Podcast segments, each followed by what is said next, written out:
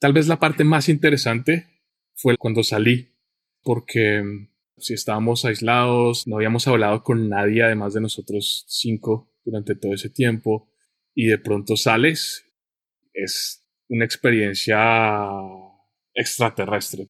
Salimos y había un muro de gente enfrente de nosotros, como en varios pisos del hangar. Yo salí y los veía y no me parecían humanos, me parecían como animatronics. Bienvenidos a Interplanetario, un podcast en español dedicado a los amantes del espacio. Soy Janina Halak, ingeniera aeroespacial y cofundadora de Works Space. Soy Julio Prea, ingeniero industrial y trabajo en la Agencia Espacial Europea.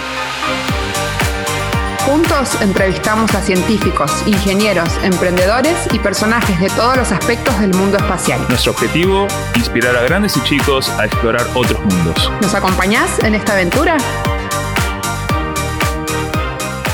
¿Qué tal, Julio? ¿Cómo estás? Hola, Janina. ¿Cómo anda eso? ¿Cómo va eso? Muy bien, todo bien.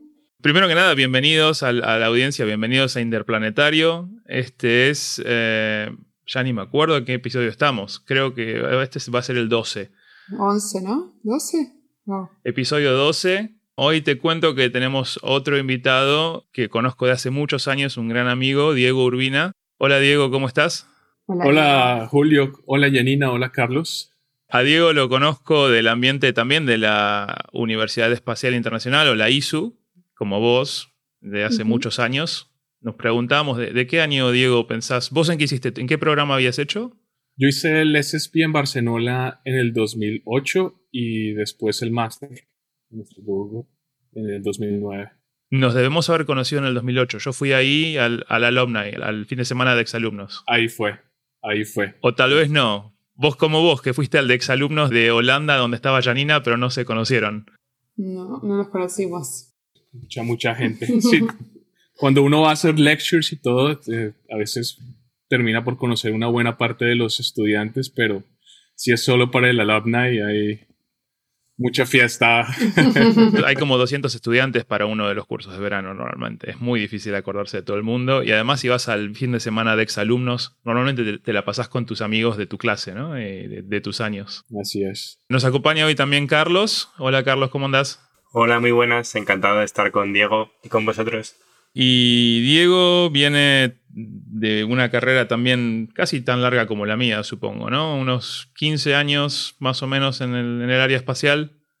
Sí, unos 12, eh, 13, más o menos. Estuviste en la ISO, hiciste un tiempo en la ESA, de la que vamos a hablar. Ahora estás en una empresa que se llama Space Applications, ¿no? ¿Y vivís en dónde?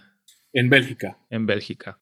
Así que bueno, como normalmente empezamos por preguntarte un poco de, tu historia más de, cuando éramos jóvenes, ¿no? De cuando eras más joven, antes de que te creciera la barba. Cuando eras chico, ¿de dónde viene el interés por el espacio? ¿De dónde surge, no?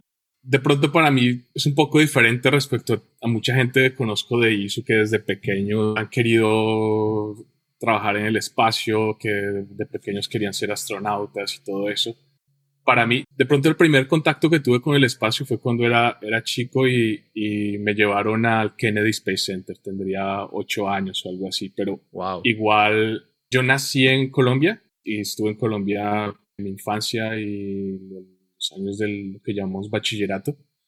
Y digamos, cuando creces en Colombia y no sé si en Sudamérica, de pronto en otros países es un poco diferente, al menos hace unos años, en esos años de los, los años 80, los años 90, hay muy pocos referentes espaciales. Tú escuchas que existe eso, pero, pero no sé, en televisión, en las películas y... Es casi como ciencia ficción para nosotros en Sudamérica, ¿no? Exacto. Por lo menos en esa época. Sí, en esa época. Ahora sí un poco más con Internet y con Elon Musk y todo eso es... Eh, la gente sabe un poco más, pero uno ahí medio se enteraba y, y no, en Sudamérica no hay astronautas, eh, en Colombia no había agencia espacial, no se imaginaba ni siquiera uno que eso se podía escoger como carrera. Entonces de chico no, no, no pensaba mucho en eso. Ya fue más en la universidad que empecé a involucrarme. Igual me interesó lo que nombraste que fuiste al Cabo Cañaveral, al Kennedy, al Centro Espacial Kennedy, cuando tenías ocho años. No es algo que pasa al azar. ¿Qué fue eso? ¿Cómo pasó ese viaje? No, fue simplemente un, viaje familiar. Digamos, eh, mi familia no es que se pudiera permitir ese tipo de viajes, fue una vez en la vida, digamos, una vez en mi infancia que se pudo hacer ese viaje. Que fue un viaje a la Florida, a los parques, a Disney y entre esas cosas, pues de casualidad casi, fuimos a, Cabo Cañaveral y sí, me parecía mágico ese lugar, em, de, lo, de lo que me acuerdo, pero siempre como muy, como un poco ajeno, ¿no? Como no, no es, sí, es como una curiosidad tal vez en la época para mí para los que van a Florida y visitan Disney, no, no, es tan lejos de Orlando esto para visitar. Tienen un centro para, ¿cómo se dice? Visitantes. Para visitantes, sí. Increíble. Pueden ver el Saturno 5 colgado del techo en un hangar, que te das cuenta del tamaño. Bueno, fuiste un día solo, no había un lanzamiento supongo, porque si no sos el tipo más suertudo del mundo. Sí, mucha casualidad sería. Sí, y, bueno, y te quedó ahí y después te volviste a interesar en, esto, en estos temas a nivel universitario. Todavía estabas en Colombia, supongo. No, la universidad, cuando yo me gradué del bachillerato, me fui a Italia a estudiar y ahí estuve siete años haciendo ingeniería electrónica, normalmente nada que ver con aeroespacial. Hice una, un grado de tres años y después el máster, eh, lo que es equivalente en máster. Y ahí fue que empecé a ver que, pues, para la tesis de grado había un nanosatélite que estaban armando. Habían acabado de, tratar de lanzar un nanosatélite, pero se explotó uno de esos misiles o ex misiles soviéticos que lanzan CubeSats. Y estaban desarrollando la segunda generación de esos nanosatélites. Y me llamó la atención, me dio curiosidad y me involucré. Era muy bonita esa tesis porque era el sensor de estrellas de, del nanosatélite el sensor de estrellas, para los que no saben, es lo que te ayuda a ubicarte. El satélite puede ver las estrellas y como tienen la base de datos del, mapa de estrellas, puede saber en qué dirección está mirando o en qué lugar del cielo está, en qué órbita está, ¿no? Tal vez lo puedes explicar un poco mejor, si querés. Sí, sí, exactamente como lo dices, Julio. Básicamente, una cámara que está en el, en el nanosatélite, tienes una base de datos de, de las estrellas y tomas fotos de las estrellas, analizas los patrones de las estrellas y después comparas con tus bases de datos. Y digamos, me pareció bonito porque, porque además de hacer las cosas normales de ingeniería, era, una gran parte del trabajo era ver fotos de estrellas y analizar fotos de estrellas del cielo. Y terminé por aprenderme un montón de, aunque no tiene nada que ver lo de las constelaciones, pero me aprendí a las constelaciones, estoy viendo la constelación de no sé qué, la constelación de y fue sí, fue bastante curioso. Pues, la parte técnica obviamente interesante, pero por esa parte de ver las estrellas era un poco como, no sé, romántica un poco. Dijiste que te fuiste a Italia a estudiar ingeniería electrónica, que recién ahí empezó, digamos, tu interés por el espacio, ¿no? ¿Por qué no estudiaste ingeniería electrónica en Colombia? O sea, ¿qué es lo que te llevó a emigrar? creo que era no necesariamente las, ganas de trabajar afuera o cosas así, pero era, era sobre todo las ganas de, explorar otros lugares, de conocer otros lugares y también que mi familia, mi madre es italiana y, yo quería conocer Italia, vivir en Italia. Sí fue, digamos, la, la, oportunidad perfecta de salir. ¿Y te fuiste, qué tenías, 17, 18 años, supongo? Tenía 19 años. 19 años, wow, es un cambio importante irse de Colombia a Europa ¿A qué ciudad te fuiste? A Turín, que es eh, una ciudad bastante espacial. Sí, dentro de Italia es una referencia. A ver, a los 19 años, un niño, no me quiero imaginar lo que debe ser un cambio de país así. ¿Cómo fue la experiencia? Hay veces que nos escuchan chicos más jóvenes, incluso de esas edades. Y es muy interesante que te puedas ir a otro país a esa edad, no luego de la universidad, pero sino antes. Contanos cómo fue irse a esa edad de tan pequeño. Sí, lo más, frecuente que yo había visto era casos en los que la gente se va de hacer posgrados y hacer todo eso. No, es tan usual. Tal vez ahora es un poquito más usual, pero en esa época no había nadie que yo conociera que fuera a hacer el pregrado. Y sí, es, pues es una experiencia muy enriquecedora donde empieza uno a ver, pues eh, viviendo en Europa es muy normal ver gente de otros países, pero eh, viviendo en Colombia uno muy rara vez ve gente de otros países y sí, esa parte cultural fue muy bonita, eh, de, conocer nuevas culturas. De, y sí, me marcó ese cambio. Eh, es una de las cosas que llevo, que llevo conmigo. Y yo, sí, yo le recomiendo a, a los estudiantes que, que salgan, así vuelvan otra vez, pero, pero que salgan porque esa parte cultural es muy importante. Sí, yo creo que pasar un tiempo, aunque más sea un tiempo fuera de tu país, aunque luego quieras volver, te da una perspectiva, te da una perspectiva de, de ver a tu país un poco desde afuera y saber qué cosas funcionan, qué cosas no. Algo que cuando estás metido dentro de tu país y nunca fuiste a ningún lado, te pensás que todo es normal. Exacto. ¿no? no sabes qué cosas son únicas de tu lugar o no. Y bueno, sigo con el tema de, porque me quedé muy impresionado con que te fueras tan joven, mucha separación con el resto de la familia, eh, tenías familia en Italia, alguna conexión por atrás de tu madre. Sí, sí, hay familia y hay muchos amigos. Digamos, no, no llegué a, a un lugar completamente desconocido. Tenía algunos contactos, lo que ayudó mucho. Habría, habría sido más difícil haber ido a otro país como, no sé, Estados Unidos o Alemania. Tenías como allanado el camino de la visa, por ejemplo, ¿no? El, el, poder venir a Europa. Eso, eso lo tenías cubierto con tu mamá italiana. Sí, eso, y eso ayuda mucho. Es claro. eh, poco una, una suerte también. ¿no? Es, eh, eh, hay gente a la que le, toca más difícil. Te pregunto porque hay mucha gente que nos sigue, ¿no? Y que por ahí nos escribe en las redes sociales de esto, ¿no? Que por ahí se quieren ir afuera a estudiar algo en aeroespacial y no tienen, bueno, la nacionalidad europea o, bueno, en Estados Unidos es difícil para todos, ¿no? Pero bueno, al final uno tiene que aplicar a una universidad si uno no tiene la ciudadanía, alguna ciudadanía europea y, e intentarlo. Sí, conozco mucha gente que lo ha hecho y, y no es fácil, es, es una cruz, pero están muy contentos y yo creo que seguramente te dirían que, que vale la pena. Casi que debe ser más fácil para estudiante, una visa de estudiante que una visa de trabajo, ¿no? Igual recomiendo, yo por ejemplo me hice el, yo saqué el pasaporte español cuando tenía 15 años sin pensar que, no sé, que me iba a ir afuera o no, a España, pero como estaba la posibilidad a través de mis abuelos y se podía hacer, vi las reglas, me tardé como tres años en sacar el pasaporte español, pero lo saqué. Y en tu caso, Diego, supongo que doble ciudadanía desde nacimiento con tu madre italiana. Sí, lo, la tenía desde hace no me acuerdo desde qué edad, pero hace bastante tiempo. Pero para los que tengan la oportunidad, ya que hay tantos inmigrantes en, en, Latinoamérica, si los abuelos son de un lugar como España o Italia o Alemania o donde fuera, depende de las reglas de cada país. Hay veces que te puedes hacer la ciudadanía directamente de tus abuelos. Así que para los que nos escuchan, bueno, a investigar si tienen ganas, porque te abre tantas puertas tener el pasaporte europeo, dentro de Europa, obviamente. Bueno, estamos con ingeniería estuviste haciendo un satélite, un nanosatélite. Te cuento que Janina tiene una empresa de transporte espacial para CubeSats. Ah, qué bien. Somos negocio aquí. Voy a meter que, de hecho, la semana pasada se nos escapó del podcast y no vino porque la empresa de ella estaba recibiendo un gran premio, ¿no? Sí, nos dieron un premio de mejor startup. ¿La mejor startup de dónde? ¿De, de Galicia? No, no, de Galicia no, no. Fue un premio organizado en, en Vigo, una feria internacional y, bueno, un premio de la, de la European Commission, de la Comisión Europea. Así que, bueno, dinero, pero bueno, y también un, un premio, ¿no? Así que estuvo, estuvo bueno. Muy bien. Pero bueno, muy contentos con todo el equipo. Felicitaciones. ¿Cómo se llama tu empresa? Se llama Works Space. Estamos en Galicia. Tenés que mirarlo, es lo que se dice el up and coming, ¿eh? En cinco años, ¿quién no va a conocer Workspace? ojalá, ojalá. Elon Musk un poroto al lado de esto, vas a ver.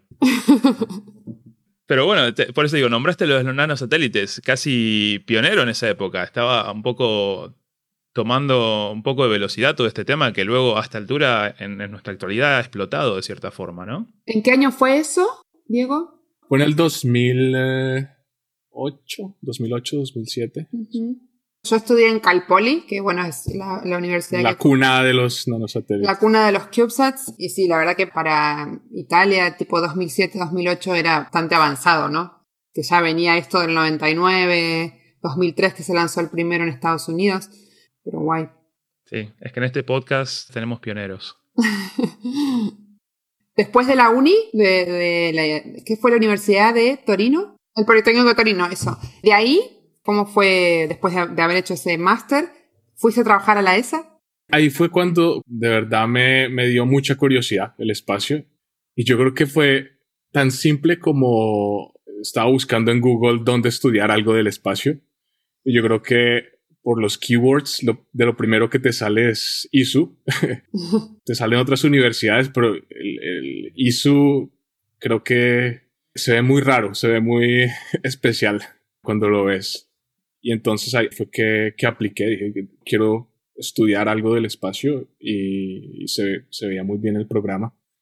Sí, de pronto soy uno de los que al principio pensaba, ah, voy a especializarme un poco en el espacio en, en ISO, que no es necesariamente el caso, si, digamos, si te especializas, pero es, es, obviamente, como ustedes ya saben, multidisciplinario y, y aprendes muchas otras cosas. Y es, esa parte no me la esperaba, digamos, no, no, no, no la sabía tanto, solo la supe cuando, cuando llegué y me gustó incluso más porque, porque sí, porque llegas allá y digamos, yo estaba con lo de los nanosatélites, microelectrónica, optoelectrónica que estaba estudiando, estaba ahí con mi campo de acción muy especializado. Y dije, ah, vamos a especializar más, pero como del espacio. Y, llegué allá y es como la, ¿cómo se dice? La caja de Pandora, no sé. Y sale esto y aquello y lo otro. Aprendes de leyes, de medicina. Cosas que no, no me habría imaginado nunca estudiar o aprender. Y, y sí, que hay un poco como mi, lo que más me gustaba, lo que más me llamaba la atención y en ISO tienes esa oportunidad de, de explorar un poco, de hablar con los expertos de campos que completamente diferentes a los tuyos y así pues de pronto hacer una carrera un poco, un poco particular. Bueno, estábamos hablando de la ISU, de la primera experiencia, ¿no? De esta que te deja... Lo que le digo a la gente de la ISU es, si sos ingeniero electrónico, no vas a aprender más ingeniería electrónica en la ISU. Vas a aprender de medicina, vas a aprender de leyes, de lo que sea. Si sos médico, no vas a aprender más medicina de la que ya sabes. Vas a aprender de ingeniería, de ciencias, de astrobiología. Entonces siempre es lo de la multi, lo que sea multidisciplinario, que vas y aprendes otras cosas. Incluso vos, Janina, nos contaste alguna vez que la ISU te dio toda la parte de management, ¿no? De cierta forma. Exacto. Sí, yo, ya veníamos con la idea de de hacer la empresa de InOrbit Transportation desde el 2016, 2015, 2016, desde Cal Poly. Y claro, pero yo hice dos ingenierías, el doctorado en ingeniería, que lo estoy terminando. Y claro, de management no, no quería hacer y un, un MBA, me negaba a hacer esas cosas. Al final te lo da un poco todo lo que aprendí ahí y la práctica, ¿no? Claro pero sí, te abre un abanico de, de, otras cosas que uno no ve, ¿no? Por ahí cuando se enfoca mucho en su carrera, en su, en su especialidad. Hiciste el departamento de, de business en ISO. Sí, exacto, es el, el Space Management and Business. Y estuvo genial. ¿Vos, Diego, qué departamento hiciste? Life Sciences. Ah, ahí es cuando te picó el bichito de, de la exploración humana. Seguramente sí. Tenían esta actividad que Creo que ya no la hacen porque es, es como, no sé, muy riesgosa o legalmente no lo pueden hacer. Tenían esta cosa que simulaban una, una EVA, una actividad extravehicular en una piscina. Alquilaron esta piscina olímpica en Barcelona y así ponían unos mock-ups del telescopio Hubble en el fondo de la piscina y nosotros que no, bueno, yo sí había hecho el curso de buceo, pero hay muchos que no habían hecho curso de buceo y aprendían en mediodía. Wow. e iban y arreglaban el telescopio Hubble. Como astronautas. Sí, sí, sí, fue increíble. Es un poco lo que haces en el Space Camp en Alabama, ¿no? Yo lo hice, el Space Camp en Alabama, allá hace un montón de años. ¿Con una piscina? O? Con una piscina y tenés ahí varias cosas y te bajás y tenés que arreglar, así Está muy guay. Porque, claro, al, hacer esto con buceo, ¿no? Al meterte en una, en una pileta, en una piscina, hacer este tipo de, ejercicios, estás simulando estar en el espacio porque, como estás de cierta forma flotando, estás como simulando la microgravedad. No es 100%, pero ayuda. De hecho, creo que fue en la época del Apolo que los, los, astronautas del Apolo, creo que en particular Buzz Aldrin, es el que propuso esta idea de, entrenarse para las actividades extravehiculares a través del uso del buceo. Diego, te veo que, estás de acuerdo, ¿no? ¿Conocías esta historia? Sí, sí, la, había escuchado que era él el pionero un poco tal vez de eso y hasta hoy en día se, usa. En el Houston tienen esa piscina gigantesca donde tienen módulos de la estación espacial para hacer esas simulaciones y en Colón hay una piscina poco más pequeña, pero también gigantesca, donde eh, se entrenan con el, la, el pre, pre-familiarization del, de, antes de ir a Houston. Y de hecho fue ahí que hice el internship de, de ISU, del máster. Ahí estaba apuntando. ¿Estaba este hombre Herbe ya, el, como de Stevenin? Sí, él era mi mentor, porque estaban preparando el entrenamiento para los nuevos astronautas que eh, se llegaban en 2009, creo. Y eh, ayudé un poco en estas actividades preparatorias como intern, unas eh, tareas simples, pero muy, sí fue muy, muy interesante trabajar ahí en Colonia y eventualmente volvería para trabajar ahí también. Genial, no sabía que te habías hecho la, la pasantía esta, el internship en, en, Colonia. Y con esta gente, claro, se ve que estabas, te olvidaste de los nanosatélites de cierta forma. sí, creo que Janina me, ya no le caigo tan bien, pero... te fuiste al lado de los astronautas, que de hecho la clase de astronautas que estás hablando son los que, los que están ahora famosos que tenemos en, la Estación Espacial Internacional ahora mismo a Toma Pesqué, Matías Maurer, que va a volar a fin de año y que estudió en Argentina, por cierto. ¿Ah, sí? Y habla muy bien español, con acento argentino. Eh, Alexander Gerst, Samantha Cristoforetti, eh, no me acuerdo los nombres de todos, voy a quedar mal, pero bueno, es antes de esa generación que estabas ahí vos. Sí, fue cuando iban a llegar ellos. Wow, wow, qué histórico, ¿no? Y bueno, obviamente vos en un momento, una actividad muy importante que hiciste fue el participar en el experimento de Mars 500. Sí. Que te pasaste una cantidad de tiempo importante. Mejor nos contás vos de qué se trata el Mars 500. Sí, eso fue después de Colonia. Llegó un punto en el que estaba buscando trabajo. Encontré el trabajo más raro de todos. porque básicamente había esta selección en el sitio web de la ESA que vi Básicamente buscaban gente que quisiera simular un viaje a, Marte de, regreso en aislamiento. Era una simulación organizada por la Agencia Espacial Rusa en Moscú, a la que se unió la, ESA eh, como partner y también se unió el Centro de Astronautas chino un poco después. Apliqué y empezaron estas rondas de selección donde primero eh, nos hicieron unos tests, una llamada telefónica fue el primero, después en Colonia nos hicieron una entrevista con un panel de psicólogos, bombardeándola uno con preguntas, eh, por qué quiere hacer esto, eh, cuéntenos de la relación con su mamá, eh, querían saber todo. Después pasamos esa ronda y nos mandaron a los que éramos como 12 a un cierto punto de, entre europeos y, rusos y chinos, tal vez 15, 15. Y fuimos a un hospital en Moscú y nos estuvieron ahí haciendo exámenes médicos, todos los exámenes que le pueden hacer a uno durante una semana. ¿Te pusieron en el centrífugo? Eh, no, son, son más bien como son solamente para ver el, el, estado de salud, entonces tomografías, rayos X, poniendo probes en todos los lugares del cuerpo, ni les, les cuento. y no, era básicamente como un test en hospital. ¿Qué edad tenías, Diego? Yo creo que como 26, ¿no? Sí.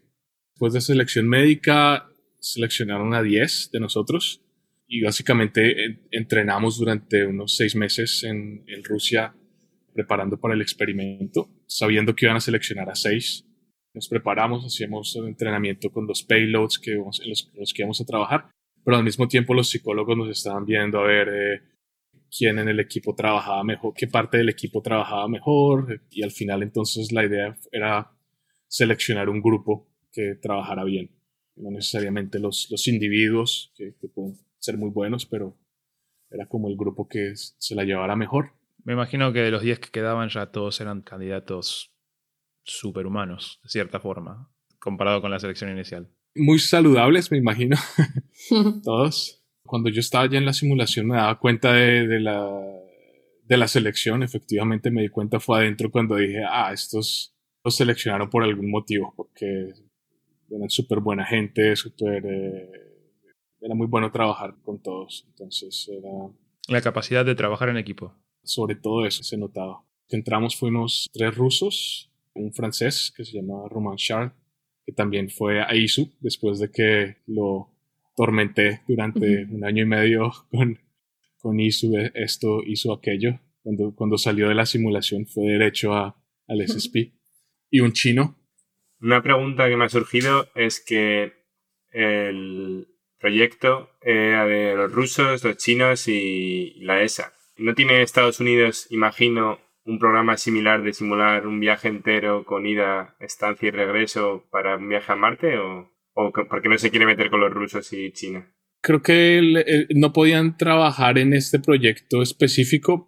Creo que porque los chinos ya estaban allá, porque ahí legalmente hay una ley o algo así que no permite. Pero ellos tenían un, instituto que se llama el NSBRI, eh, no, me acuerdo la sigla, que es el principal instituto de investigación de ciencias de la vida para el espacio en Estados Unidos. Y ellos tenían unos experimentos ahí y pudieron aprender un poco de la, de la misión. Y ahora ellos van a hacer, de lo que he visto en las noticias, van a hacer una simulación, no del viaje de ir regreso, pero como una estadía en Marte de un año. Entonces es, es, un poco más corto que Mars 500, pero seguramente es, es, largo el tiempo, un año. Sí, creo que hay una, ¿cómo se llama? La de Subrin, la misión a Marte diseñada por Subrin, el Mars Direct. Creo que puede durar menos de un año, ¿no? No me acuerdo qué tiempo, pero como que, cortaba los tiempos, pero una, a un costo bastante grande. No, que me sorprende porque el país que parece que está más cerca de ir a, a Marte es Estados Unidos, que no hayan hecho una misión tan completa como en la que participó Diego hace ya 10 años que me extraña que vayan por detrás. Creo que el país que está más cerca de ir a Marte es Elon Musk. Lo hablé el otro día en, un, en otro podcast este tema y Elon Musk siempre te da unos, unos planes muy ambiciosos y luego termina logrando lo que quiere, pero varios años luego de su primer plan. Sí. ¿No? el Falcon 9 supuestamente iba a lanzar creo que seis años antes de lo que terminó lanzando, por ejemplo en todos los proyectos espaciales siempre hay retrasos de, años o meses al menos, así que no es algo muy sorprendente. Lo importante no es llegar primero, sino llegar, ¿no? y si llegas primero, te llevas el, te llevas el mercado también. Llegas primero, genial, pero si no, lo importante es llegar, ¿no? O sea, la carrera es con uno mismo, no con los demás. Sí, a lo que quería decir es como que sí, vemos el Starship, ¿no? Que se está construyendo ahora, pero faltan muchas cosas para desarrollar antes de ir a Marte. Sí, sí, sí. Mm. Mucha gente no se da cuenta de cuánto más complicado es ir a Marte comparado con ir a la Luna. No sé, Diego, si vos tenés algún... El costo seguramente va a ser muchísimo más grande en cuanto a combustible. Igual me refiero a la complejidad tecnológica. La complejidad tecnológica de. Vos lo viviste, la logística de un año y medio, la comida, todos los materiales que necesitas un año y medio comparado con una semana que es una misión a la luna. Sí, no sé. Es como. Sí, sí. Para mí es como decir irse, no sé, a un a visitar un pueblito a 50 kilómetros por el fin de semana comparado con irse a Alaska en bicicleta, no sé, desde, desde Ushuaia. Sí. Es otra cosa. Y bueno. Sí, entonces la idea era simular el viaje de, ida y regreso de ocho meses de ida, eh, un mes en la superficie y ocho meses de regreso. Sobre todo el, enfocado en el aislamiento psicológico y fisiológico, que era lo que se puede simular. Las operaciones también, un poco, y las comunicaciones. Simulaban, por ejemplo, la distancia de las comunicaciones, el poner un retardo entre lo que enviaban y las respuestas, supongo. Exacto, sí. Eh, teníamos, con control de emisión, teníamos un link de video donde podíamos mandar mensajes. Durante el primer mes estábamos tan cerca de la Tierra simulada que podíamos hablar por un intercomunicador, no sé cómo se llama, teléfono, básicamente, pero solo con control de emisión. Y después, cuando nos alejamos, entonces nos ponían ese delay, que empezaba con un minuto, dos minutos, eh, no me acuerdo, yo creo que llegamos hasta siete minutos o diez minutos o algo así.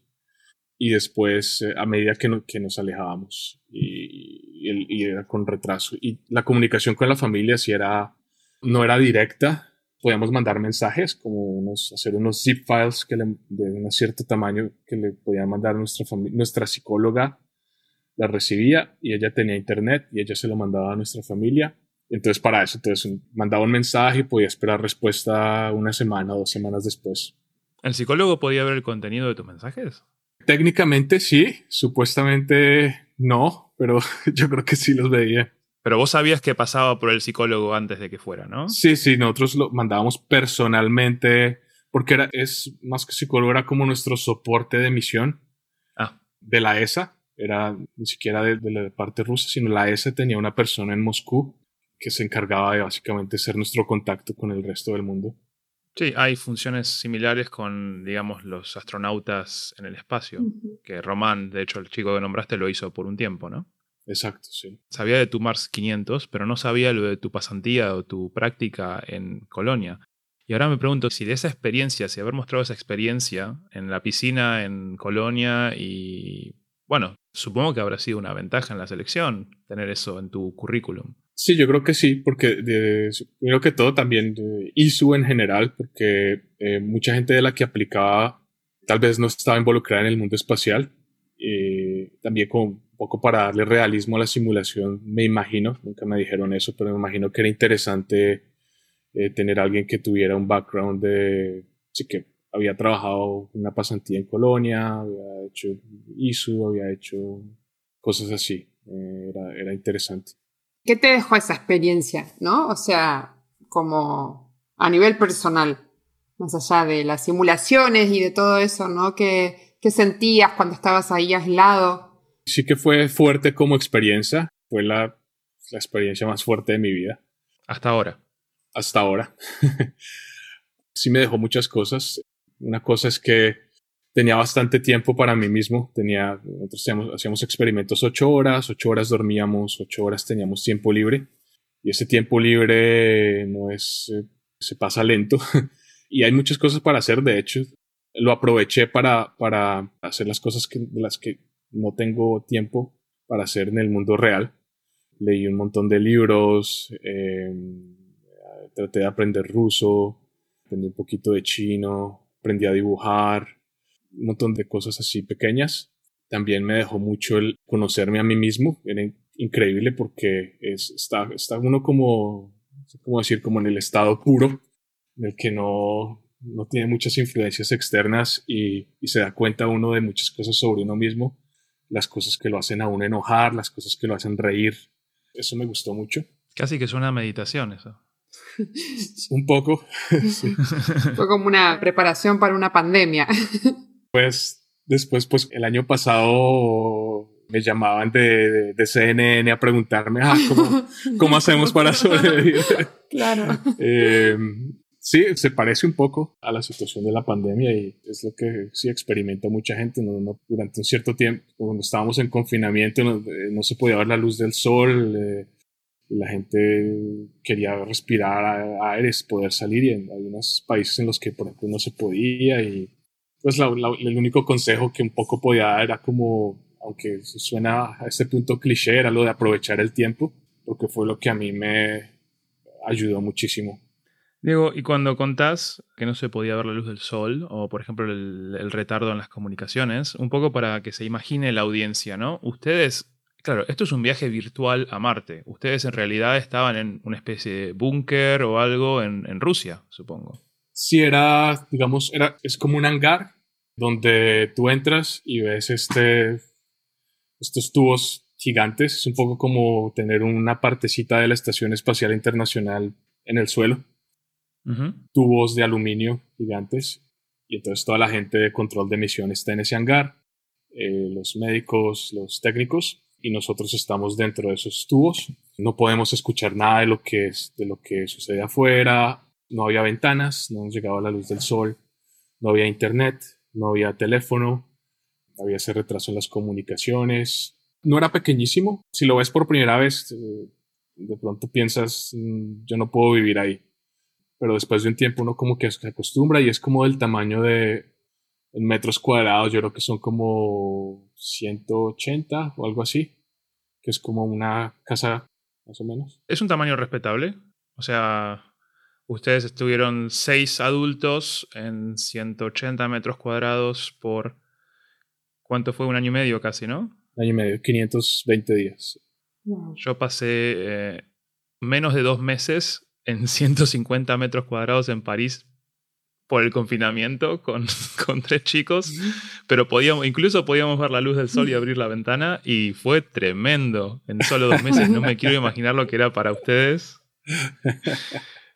me dio digamos que cuando pensé mucho en vos en esa época del confinamiento, porque me dio una perspectiva, digo, ¿cómo pudo este hombre estar ahí así un año y medio? Pero al final pudiste, ¿cierto? Al final podés, pasan los días y al final podés. ¿Lo ves hacia atrás? ¿No, no te parece como que al final fue corto? Una vez que lo ves en el pasado. Ujú. ¿Qué perspectiva te dio? El- Ahora que ya pasaron cuántos años de esto? 10, ahora se cumplen 10 de la salida, sí. Diez años. ¿Cómo lo ves? ¿Cómo lo recordás? Si pienso así rápidamente, es, es un evento corto respecto a mi vida, aunque es- si lo ves en un timeline de tu vida es un pedazo grande, pero sí, cuando me acuerdo de, de- de lo que yo sentía, de lo que yo pensaba allá adentro, que, no sé, me, me despertaba a veces y decía, todavía estoy aquí, ¿cómo así? y varias veces me pasó eso. Entonces sí, eh, me doy cuenta de lo, de, de- de lo largo que es y pienso en, en lo que yo pensaba en ese momento. Era, es, es largo. Y es el tiempo que se tarda en ir a Marte, ¿no? Es el tiempo que está calculado para el tiempo que tardás con una maniobra, que digamos, con propulsión química, para poder ir a Marte, estar ahí, ¿cuánto? ¿Dos semanas o algo así? Sí, menos de un mes, sí. Menos de un mes y volverte. De hecho, si me acuerdo correctamente, vos fuiste uno de los seleccionados para hacer el, el aterrizaje en Marte, ¿no? Sí, Algunos de tus colegas se tuvieron que quedar dentro todo el tiempo de, de la estación espacial, digamos. sí, esa parte fue interesante porque eran tres de nosotros, tenían que quedarse orbitando Marte y tres de nosotros íbamos en, en una cápsula pequeña y estuvimos durante un mes en este lugar mucho más pequeño que sellaban de la otra parte de la, de la nave y desde ahí hacíamos caminatas espaciales en todavía en aislamiento, pero en una superficie más grande. Se sentía increíble porque después de ocho meses de tu ver estas cuatro paredes, al menos puedes ver un, cuatro paredes, pero más, más lejos.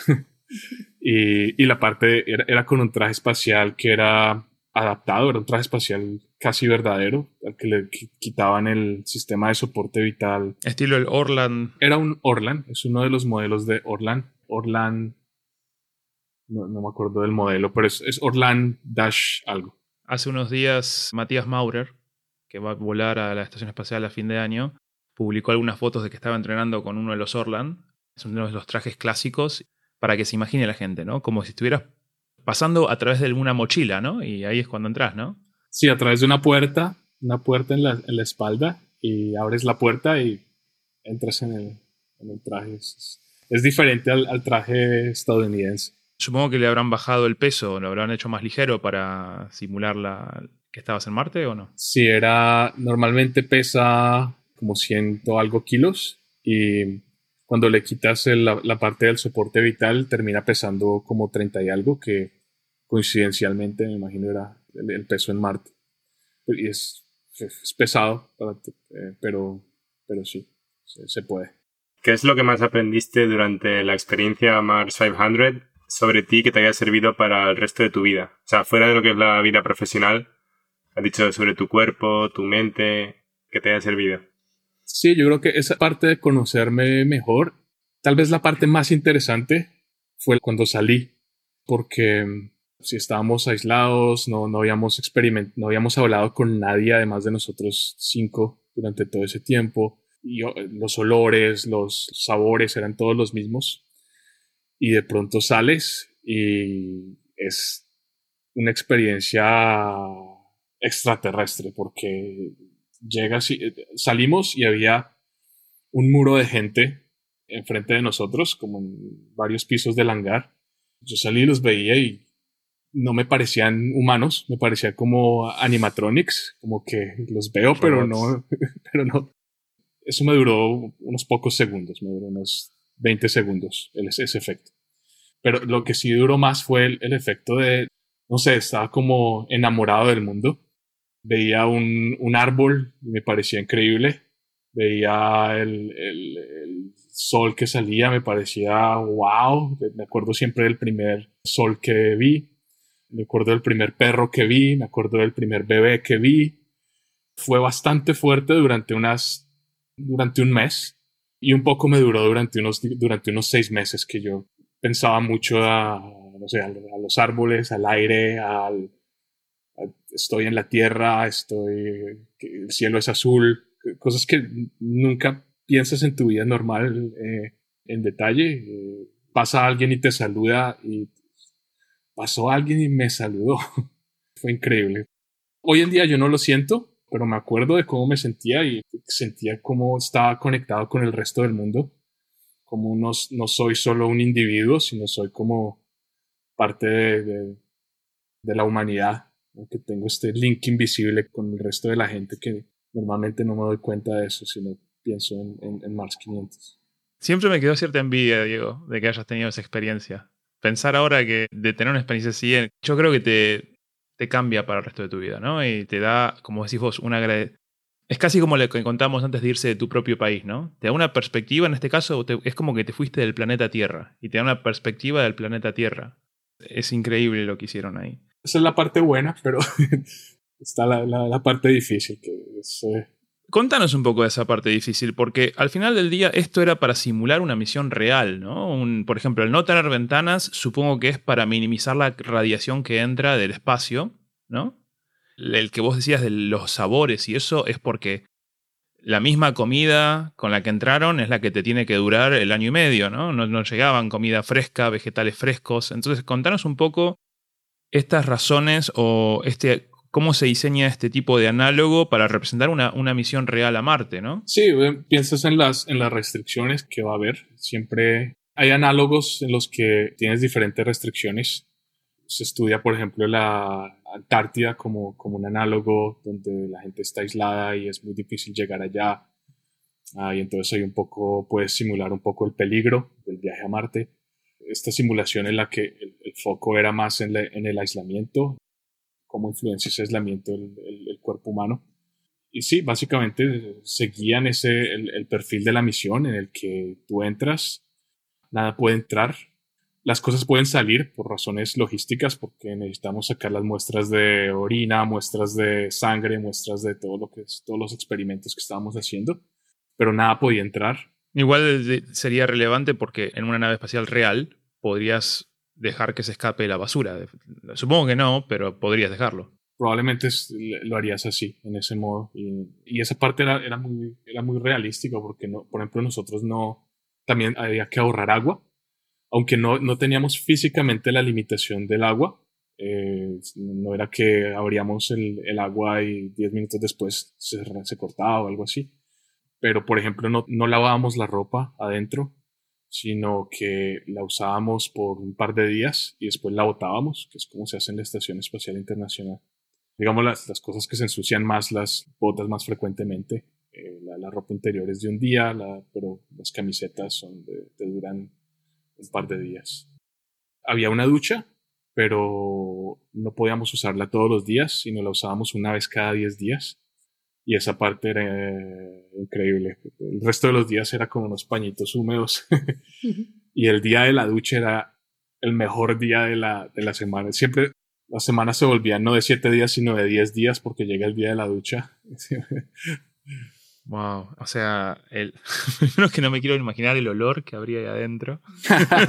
Cinco hombres. No sé si es porque nos acostumbramos, pero, no, no me olía tan, tan mal como, como esperaba. Yo voy a hacer una pregunta polémica. Hay mucha gente que opina que los astronautas análogos no son astronautas, ¿no? Porque no han ido al espacio. ¿Qué pensás de ese tema? Sí, no son astronautas, eh, pero mm, nosotros eh, nos, contrataron para hacer una simulación de un, viaje y, es, lo que hicimos. Creo que por definición no. Las definiciones de astronauta, bueno, ahora hay mucha polémica por también la definición de astronauta de verdad, pero se necesita, no sé, superar la línea de Karman o entrar en órbita o algo así. Pues también hay simulaciones de simulaciones, porque los análogos eh, van desde los chicos que están muy interesados en el espacio y van una semana a hacer una simulación eh, en el Mars Desert Research Station, que yo la hice cuando estaba en, después de ISU. Es una experiencia muy, muy chévere. Pero también, digamos, el asunto de, por ejemplo, cuando nosotros hicimos esa, esa, esa experiencia, no, no, no había papers de peer review papers, había experimentos que estábamos haciendo, pero el, Mars 500 en Utah, sí.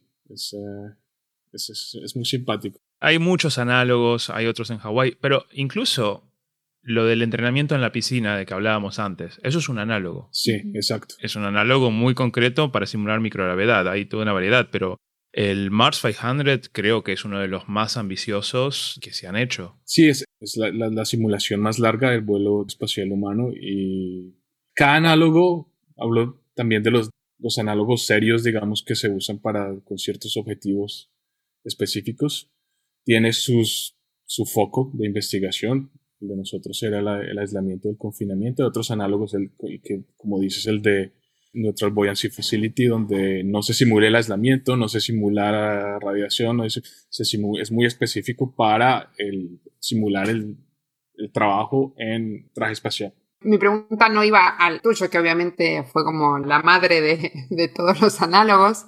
Fue increíble y la verdad que me ha pasado todo lo que estás contando sino a esto, ¿no? A los que, por ejemplo, hacen una semana, 10 días y ya se ponen ahí, astronaut. ¿Cómo decir? Pero como gente que dice, no, bueno, esto hizo una semana o hizo, no sé, un vuelo en Zero G, ya se cree astronauta. Y no sé, está ahí como una guerra ahí. Yo hice el 0. ¿Hiciste el 0G? ¿Vos, Diego? Sí, sí, sí, en, en Bordeaux. ¿Tú hiciste el 0G también? Sí, lo hice también. Ahora ni me acuerdo en qué año, hace tanto tiempo que fui. Cuando era estudiante todavía. Estudiante de la ISU, de hecho. Yo también, exacto. A través de la ISU pudimos aplicar para el experimento de la ESA y lo hicimos. ¿Qué era el experimento? Una ducha espacial. Ah, wow. Quién sabe, tal vez la que usaste después en el Mars 500. Eres el, el, pionero. Gracias a ti teníamos una ducha. Habíamos tenido una de las clases por un ex cosmonauta ruso, Oleg, creo que era el nombre, que era médico. Sí, sí, lo conozco, se me olvidó el apellido. Atkov, sí, sí, sí. Y nos contó en la clase que ellos en las estaciones espaciales rusas al principio tenían una ducha. No me acuerdo hasta cuál, si, hasta qué Salyut fue o si fue incluso en la Mir. Y que era tan complicado porque si estás en la ducha en el espacio y no hay gravedad, el agua no cae, se podían sofocar cuando terminaban de ducharse tenían que estar, no sé, como 40 minutos secando la ducha internamente porque no pueden abrir la puerta y que se vaya el agua a los componentes electrónicos del resto de la estación espacial. Entonces nos contaba que se pasaban 40 minutos en frío, en el frío de la estación espacial, desnudos tratando de limpiar la ducha, que era muy poco práctico, y que entonces terminaron usándola como para tirar la basura, y que luego tiraron la ducha por la escotilla de la, de la estación espacial. Y nos quedó esa historia, y claro, nosotros, nosotros queríamos hacer el vuelo de 0G, ¿no? Queríamos hacerlo. El, experimento no importaba. Y hicimos un brainstorming, nos acordamos de esta historia y dijimos, bueno, hagamos una ducha. Y bueno, empezamos con la idea de hacer una ducha en tamaño real. Y cuando empezamos a ver presupuestos, la, terminamos haciendo el tamaño de una Barbie. Le metimos ventiladores arriba y abajo para que hubiera un forzar la dirección del aire, generar cierto viento de arriba hacia abajo que fuerce al, al agua a moverse, ¿no? Y superficies hidrofóbicas de tal forma que el agua no se pegue a las paredes y que también se fuera y que ahorrara mucho tiempo en lo que es secarse luego de la ducha. Pero bueno, contanos un poco de tu vuelo. ¿Qué hicieron ustedes?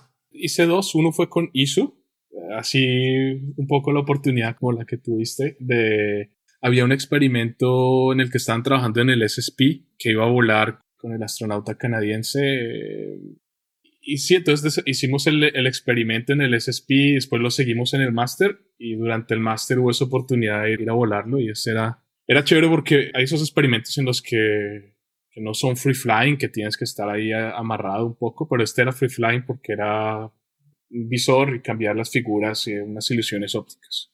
Y el otro vuelo fue con Mars 500, pero ese lo disfruté un poco menos porque ese era, los científicos habían visto los que habían estudiado el estrés eh, durante la misión y cómo nuestro cerebro había cambiado con el estrés, querían estudiar el estrés crónico de la misión versus el estrés agudo. Lo que se les ocurrió fue hacer un vuelo parabólico en el que no, no estábamos free floating, estábamos amarrados solo de los pies. Y fue un poco como medio, no es, no es una tortura porque si no, no hubiéramos aceptado, pero era estar de pie durante la parte del, eh, del 2G, en el que normalmente si tú estás de pie tal vez no te sientes tan bien como si estás acostado, sentado. Porque no estás distribuyendo la, la, fuerza de gravedad en todo tu cuerpo, digamos, ¿no? Sí, y tal vez te tambaleas un poco y se te mueve la cabeza y eso te puede afectar. Te marea. Y entonces nos tenían de pie durante todas esas transiciones y haciendo unos tests eh, cognitivos con un teléfono y ver cómo influenciaba y con, unos, con un electroencefalograma. Querían ver ese efecto del estrés agudo y compararlo con el estrés crónico. Entonces era un poco como la, la parte no tan divertida del, del, vuelo. Suena un poco a tortura. Sí, sí es un poco. El astronauta canadiense que nombrabas creo que es Robert Thirsk, que trabaja mucho con la ISO. Rob, sí. Exacto. Lo que me estás contando de tu experimento me hace pensar en el incidente que le pasó a Neil Armstrong en Gemini, que creo que estaban acoplando con una Upper Stage Athena. La Gena, sí. Y que uno de los propulsores empezó a activarse solo entonces me imagino ese tipo de estrés, que estás, tenés que quedarte calmado tratando de arreglar el problema mientras que la fuerza de gravedad y gira y tambalea para todos lados. Un poco ese estilo, debe ser. Debe dar mucho miedo, ¿no? Ahora que lo dices, me imagino, tiene esa, esa conexión. Sí, digamos, era eso bastante incómodo. No era que fuéramos a devolver la comida, pero casi. ¿Cómo fue tu vida después del Mars 500? Después de, de Mars 500 fue un periodo en, que pasamos en, en Estec, en Holanda, donde estábamos haciendo todos los debriefing. Julio estaba en, en Estec en esa época. ¿Ah, sí? No, ¿qué año era? No, no me acuerdo. ¿Tú estabas en París? No, no, no. Cuando estuve en Mars 500 yo ya estaba en, en París. Estuve antes en Estec. Del 2005 al 2010 estuve en Estec. Ah, tú estabas en París. Y ahora estos días estoy viviendo en Holanda, muy cerquita de Estec. Amo Estec. Es mi, mi casa de cierta forma. Pero bueno, contanos de tu tiempo en Estec. Sí, en Estec estábamos con Román haciendo los debriefings de la misión y haciendo unos cursos que nos dieron la oportunidad de hacer en Estec. Y era un poco como ese periodo de, de, de que nos dieron para reintegrarnos al, al, mundo normal porque se necesita. La gente que vuelve de, de la Antártida, la gente que vuelve a este tipo de cosas, eh, siempre se demora un poco en, en acostumbrarse. Fue un periodo en el que nos, sí, no hubo sí problemas, pero nos, nos mantenían ahí vinculados a, a la ESA para, para, ese propósito. Supongo que también te seguirían analizando psicológicamente para ver la vuelta, ¿no? ¿O no? Todavía sí, todavía participamos como en, en experimentos, hicimos los mismos uh, experimentos, hicimos esta baseline data collection que se hace después de un vuelo y algunos de esos experimentos eran sobre varios meses, entonces todavía hacíamos uh, muestras de sangre, muestras de, de todo y de la parte psicológica también nos, nos, hacían entrevistas y todo. Y ya después acabamos ahí y ya después salí a buscar básicamente trabajo.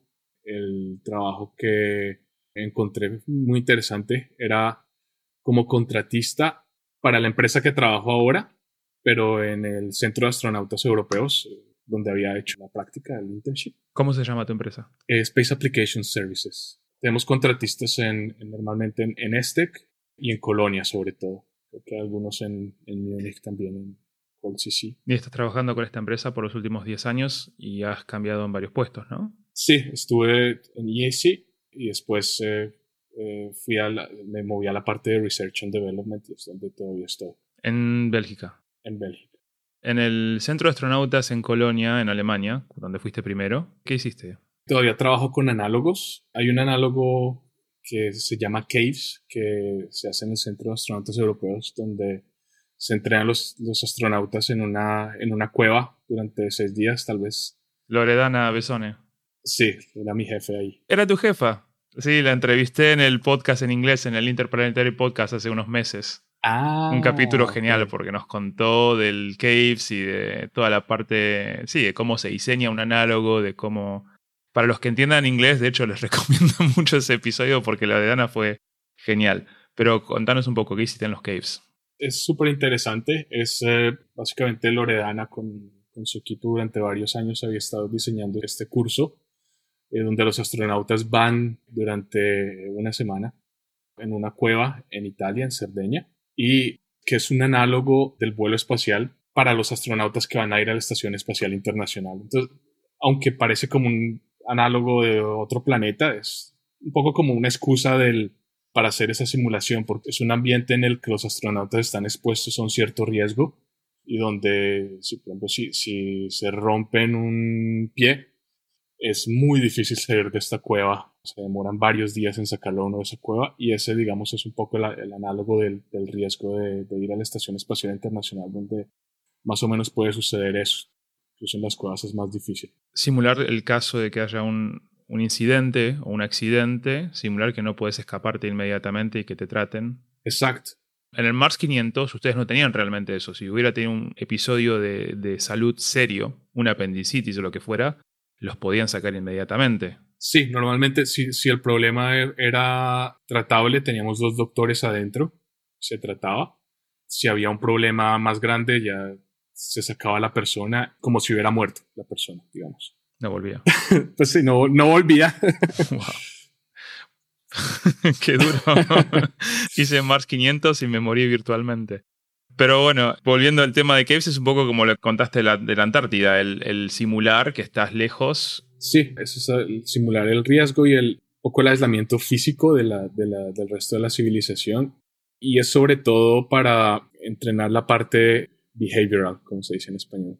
Básicamente la parte comportamental de, de los astronautas para que interactúen en ese ambiente extremo con astronautas de otras nacionalidades, como lo van a hacer en la Estación Espacial Internacional, haciendo ciencia, como lo van a hacer en la Estación Espacial Internacional, porque hay un programa científico.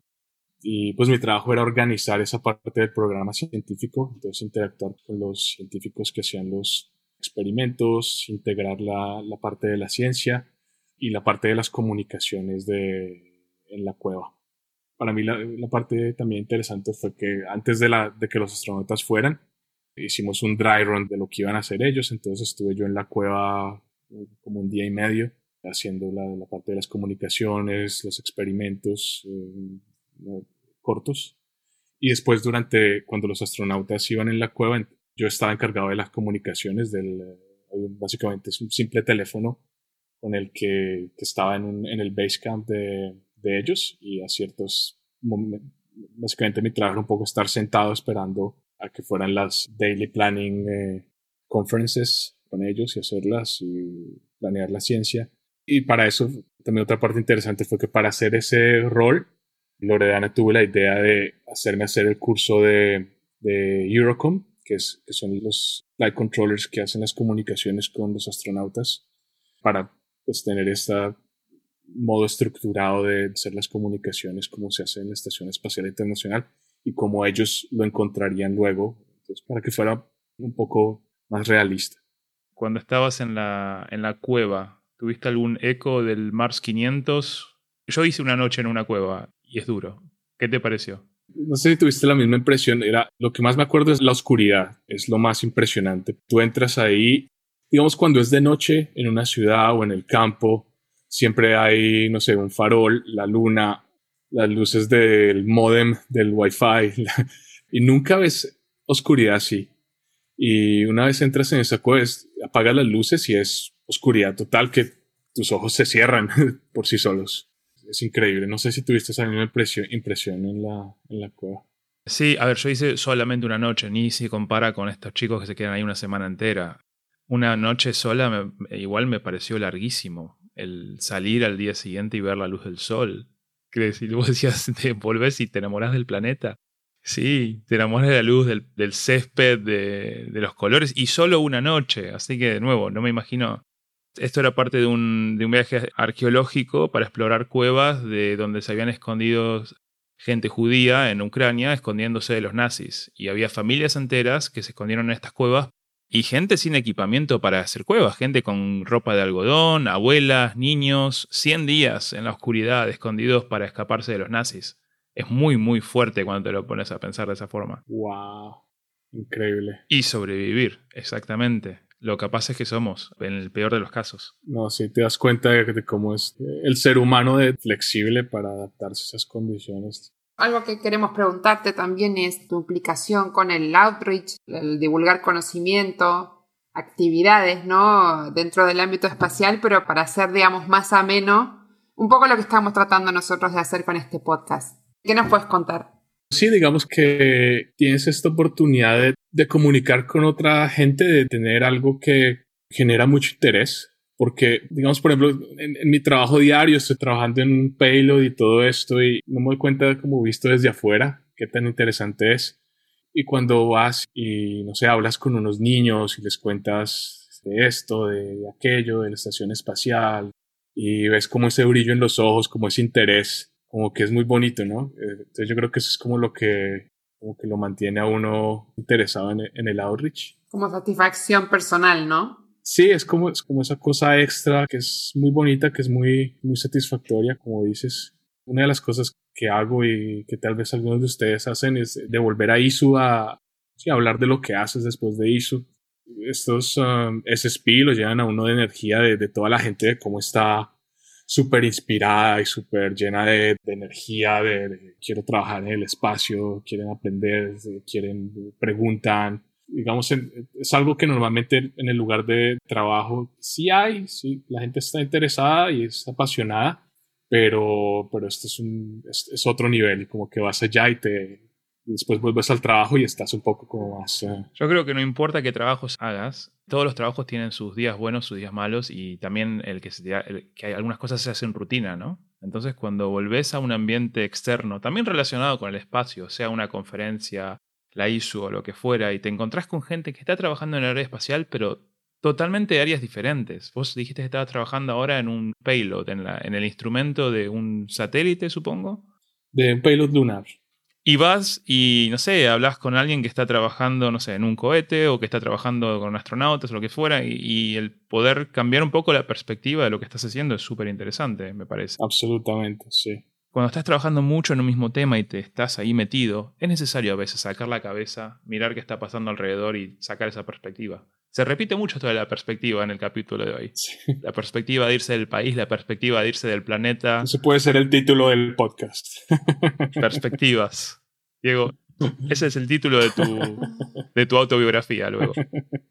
Nombraste lo de la misión lunar esta y bueno, ahora nos tenés que contar a través de Space Applications en qué están trabajando. Sí, después de Caves me pasé al headquarters de la compañía en, en Bélgica y empecé a trabajar un poco con, con análogos, por lo, porque venía trabajando con eso. Y en esa época estaban, había mucho de, de análogos lunares.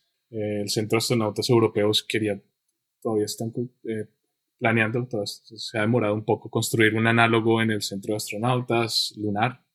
Entonces hicimos unos, unos estudios para eso. Trabajamos en un proyecto de simulaciones, proyecto europeo de simulaciones de lunares, de misiones humanas para Marte, para la Luna. También se dio que un poco tuve que trabajar con unos proyectos de robótica submarina, de unos robots que puedan operar en modo dextro, dextros, diestro. El, eh, ¿Como simulando manos o...? Sí, como con, digamos, normalmente un robot tiene brazo robótico. Los robots que ves en, eh, para los que trabajan en los pozos petrolíferos debajo del agua tienen como estos brazos robóticos que son muy... Sí, como una pinza. Como una pinza. Tosco. Con unas interfaces muy específicas, son muy toscos uh -huh. y era como un robot en el que se controlaba con un exoesqueleto desde la superficie el brazo robótico submarino y el brazo robótico submarino tenía movimientos más finos, más sutiles. Como que podías tratar las cosas con más cuidado, ¿no? Que podías Exacto. agarrar un huevo sin romperlo o algo así, me imagino. algo así. Bueno, ojalá hiciera eso, pero, pero casi. y sí, entonces me involucré con proyectos lunares y digamos eso llevó a un trabajo que hicimos con, uh, empezamos a trabajar con recursos lunares, con un uh, proyecto europeo de hacer impresión 3D con regolito lunar. Y en ese proyecto fabricamos una impresora 3D grande, gigante, que ojalá hubiéramos podido probar en un lugar con más sol. Pero la idea es que concentrando la luz del sol, puedes sinterizar el regolito lunar, que es hacerlo sólido, lo cristalizas. Y uh, con una impresora 3D donde pasas una capa de regolito, haces un patrón, dibujas un patrón con la luz del sol concentrada, otra capa, y así puedes construir bloques con los que puedes eventualmente construir una base lunar. Wow. Y después de ese proyecto, entonces la ESA decidió, después de muchas décadas de que existe el concepto de In situ resource utilization. Utilización de recursos en el propios del lugar. Autógenos, ¿no? Creo que es en, la, en latino porque es in, in situ, tal vez es in situ también en español. En situ, claro, eso es latino. Pero bueno, usar los recursos que te encontrás ahí mismo para ya sea crear materiales, combustibles o lo que sea, ¿no? Sí, de básicamente, básicamente en vez de llevar tu combustible, en vez de llevar las estructuras, en vez de llevar el oxígeno o el agua, lo obtienes en el lugar. ¿Y por qué? Porque es carísimo cada kilo que llevas. Exacto. Tú lo sabes mejor con los cohetes, cuánto cuesta el... No sé, no sé cuánto es el costo, el por, kilo. Pero por algo, uno cuando quiere al espacio lo haces de la menor masa posible, incluso como ustedes hablan de nanosatélites, porque cuanto más masa, más cuesta llevarlo, ¿no? Entonces digo, una misión a la Luna, si podés hacer cosas con el regolito lunar o con el agua que esté en el lugar o lo que sea, y te ahorras ese peso, te ahorras muchísimo costo de la misión, pero tenés que desarrollar primero ciertas tecnologías, lo que estás trabajando vos. Exacto, sí, es, no, es, no es dicho que funcione todo perfectamente y es, hay muchos problemas de, ¿cómo se dice? Reliability, Confiabilidad creo que es, ¿no? confiabilidad. Tienes que garantizar que esto va a funcionar por un número de años para que devuelva la inversión. Porque en el espacio no lo puedes llamar a Pepe para que lo golpee con, un, con, con una pinza o algo y te lo arregle en el momento. Ese es el problema de las cosas en el espacio. Tienen que funcionar solas por mucho tiempo. Exacto. Y el ambiente, por ejemplo, el ambiente lunar, el ambiente marciano no es muy benigno. Es, hay polvo lunar, el ambiente térmico es difícil, la energía no está disponible todo el tiempo, entonces es Muy hostil. Muy hostil. Muy hostil para las tecnologías, eso es cierto, eso es cierto. Entonces, esto es con lo que están trabajando ahora con Space Applications principalmente. Este es tu proyecto actual. Sí, tenemos eh, en este momento tres contratos, uno de donde construimos una planta que básicamente tú le metes el regolito simulado, que básicamente es, es un basalto que se parece mucho al regolito lunar, tiene la misma distribución de partículas, tiene una composición muy muy similar y la usa mucha gente para hacer este tipo de tests. Y mm, pones el regolito en el reactor, aplicas más o menos unos 900 grados de temperatura, inyectas hidrógeno y eso produce una reacción en la que el hidrógeno básicamente remueve el oxígeno del, del regolito, que es el 40% del regolito, 40% de la luna que vemos es oxígeno, que es bastante. Y ponemos el regolito, ponemos esas condiciones y el, el hidrógeno extrae el oxígeno y se vuelve agua, básicamente, que después puedes condensar, tienes que limpiar y todo, pero eh, producimos agua con ese sistema. Y hay otro proceso que se está investigando también que se llama FFC Cambridge. Y estamos construyendo tres plantas de FFC Cambridge que se van a instalar en Luxemburgo para hacer experimentos. Y este es un poco diferente. Este es, es un- se llama Molten Salt Electrolysis, la familia de los procesos. Es básicamente pones un sal, dos litros de sal, por ejemplo, cloruro de calcio, y lo calientas a unos 900 grados. Insertas un cátodo, que básicamente es el regolito, regolito en una canasta metálica, un ánodo inerte, co- eh, pasas pasar corriente y el oxígeno del regolito sale a través del ánodo. Lo obtienes directamente, no tienes ese paso intermedio del, del agua, que es, es una ventaja de ese proceso. No necesitas tanto hidrógeno entonces. No necesitas hidrógeno para nada, Ajá. Necesitas la sal, es digamos la parte difícil. Otro problema es preservar esa sal, porque si la pierdes, entonces tienes que traerla de la tierra. Y necesitas tal vez argón solamente, porque necesitas sacar el oxígeno del, del reactor, pero también es posible que el proceso no utilice argón, que funcione solo con la sal. Entonces, estos son los proyectos actuales y Diego, contanos un poco el- cómo viene el futuro, ¿no? ¿Qué planes hay? Me imagino que luego de todas estas experiencias, si te surge la opción de ser astronauta algún día, ¿qué harías? ¿Lo harías o, o ya está? Sí, sí, seguramente. sí. ¿Aplicaste a, a la ESA ahora para ser astronauta? Sí, mandé la aplicación, pero Ajá. eh, digamos, estadísticamente como que es, es un poco difícil, pero ¿Cuántos fueron? ¿25.000? ¿No? 22 mil. 22.000 aplicantes, wow. ¿Cuándo se sabe? Tarda un año toda la selección, Entonces O sea, yo creo que en, en verano del año próximo Mm. anuncian los seleccionados. Oh, me imagino los nervios para la gente que aplicó. ¿Tú no aplicaste, Janina? No, no, no apliqué. No apliqué. ¿Vos, Carlos? No, no, no, tampoco. ¿Por qué no? Soy muy joven, además. Ah, muy joven. Y luego por la altura también. Que hay límite de uno- de 1,90. ¿Cuánto medís? 1,93. Ah, eres altísimo. Eh, Ah, esto es lo que pasa cuando conoces a la gente a través de la webcam. Imagínate el día que nos, nos encontramos con Carlos y nos lleva tres cabezas. Cámara. Sorpresa. ¿Te imaginas? Hola. Aquí no se ve. No sabía que había una altitud, una altura máxima de 1,90. Entre unos 50 y unos 90. Ese requisito no lo vi. Tal vez lo ignoré porque no soy tan alto. Pero Tampoco investigué muchísimo, pero sí, sí, lo vi una vez. Sí, sí.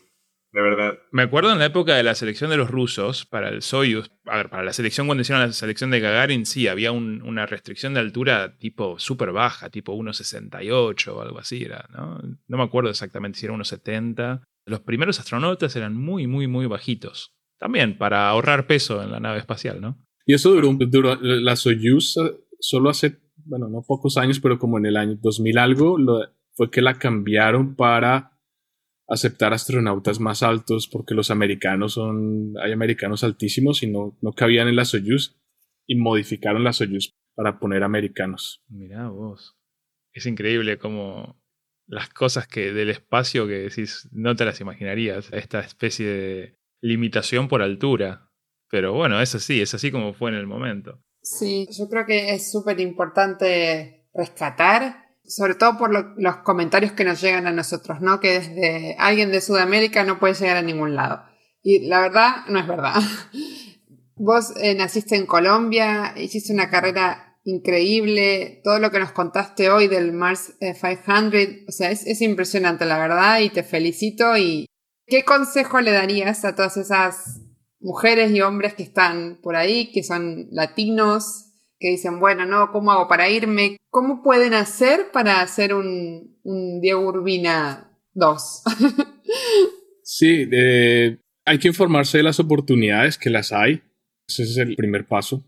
Ahora con internet no hay, no hay excusas. Y atreverse, buscar como de dónde agarrar el hilo. No necesariamente hay que, hay que saber exactamente qué es lo que, qué es lo que se va a hacer inmediatamente. Hay que tener una idea y hay que tener unos ciertos objetivos de, de medio plazo y, como digo, agarrar el hilo y, y empezar. Y una cosa lleva a otra y se puede buscar el camino. Sudamérica no necesariamente es muy fácil porque es, es, es complicado salir con la cuestión de las visas y todo eso, pero se puede y hay, hay, hay muchos casos. También el, el, dinero, no sé si estabas mencionando. El dinero. Julio, de, eh, es otro problema. El dinero, pero las becas también. Eso es importante. O sea, hay menos oportunidades por ahí que en Europa y obviamente muchas menos que en Estados Unidos, pero, pero hay mucha, muy, gente muy capaz. ¿No? Sí, y becas existen, es, digamos, obviamente es un subconjunto de las becas a las que otros pueden acceder, pero existen. Hay que atreverse y buscar el hilo. Sí, es, es lo que decía, incluso en, el, en unos episodios anteriores es lo que nos contaba Juan de Dalmao, por ejemplo, con la ISU, que decía, ustedes no, ver, no vean el precio, apliquen, porque luego becas hay y muchas, siempre se encuentra alguna forma o aunque no sea para ISO, que sea para cualquier curso, ¿no? Eh, hay muchas becas alrededor del mundo y hay que ser cara dura, ¿no? Hay que no pensar que por qué voy a ser yo, por qué me van a elegir a mí, simplemente hay que, hay que hacerlo porque el, el no ya lo tenés. Uh -huh. Entonces hay que mandarse. Bueno, Diego, para los que nos escuchan y quieran seguirte un poco, saber más de vos, tal vez contactarte, ¿por qué no nos contás un poco cómo la gente te puede seguir en las redes sociales? En Twitter. Antes era un poco más activo, pero uh, veo cualquier mention o mensaje que me manden. En uh, arroba Diego U. Todo una, una, palabra. Diego U. Lo, lo, agarraste al inicio de Twitter ese, ¿eh? Sí, sí, se ve. Bien oh, cortito. Wow. Te estoy agregando y tenés el, el tic, el de la cuenta. Verificado. Es un nombre verificado. Es, wow, es, voy a seguirte, ¿eh? Es realeza de Twitter. te sigo, soy Space Little Girl, si te aparece. te sigo también. Nice. En LinkedIn también, eh, no sé si tengo algún handle corto, pero creo que si se busca LinkedIn Diego Urbina, normalmente sale fácil. Genial, lo vamos a poner igual en las notas para la gente que se quiera contactar con Diego. LinkedIn y Twitter. Y bueno, Diego, muchas gracias por hoy. Eh, Yo personalmente aprendí muchísimo, como siempre. Yo creía que te conocía mucho y aprendí cosas nuevas. No sé, acá mis colegas, ¿qué opinión les queda? Yo tenía tu nombre mucho, Diego, Diego de Gurbina, pero no, no conocía así de, primera mano, ¿no? Y la verdad que te felicito y que sigan los éxitos. Te esperamos en un próximo episodio, probablemente el año que viene, ¿no, Julio? Sí, sí, sí. Este, Pronto. Cuanto antes mejor. Y ¿sabes qué mejor? Sería en persona. En persona. En persona, en casa, con dos micrófonos, tres micrófonos, cinco micrófonos. Mucho mejor. Cuando nos podamos juntar. Carlos, Sí, yo en mi caso ya había escuchado una entrevista a Goma Charles el año pasado en francés. Ya había hablado de la versión Mars 500, pero me ha encantado escuchar el punto de vista de, Diego y me ha agradecido y la verdad que también he aprendido mucho. Muchas gracias. Muchísimas gracias, a, a, todos ustedes por la invitación. Gracias Julio, gracias Carlos y Janina. Yo soy un fan del programa. he escuchado yo creo que he escuchado por ahí un 70% más o menos de los, de los podcasts. No te pierdas el de Joana Pardo, que es tu compatriota. Fue el primero que escuché, el, de, el, de, Joana. Sí, sí. Muchos colombianos triunfando en el espacio. ¿eh? de todo, de todo. Sudamérica. Sudamérica ahí. Bueno, gente, nos vemos la próxima. Bueno, un abrazo. Gracias, Diego. Chao, chao, gracias. Gracias, buena noche. Muchas gracias. Adiós.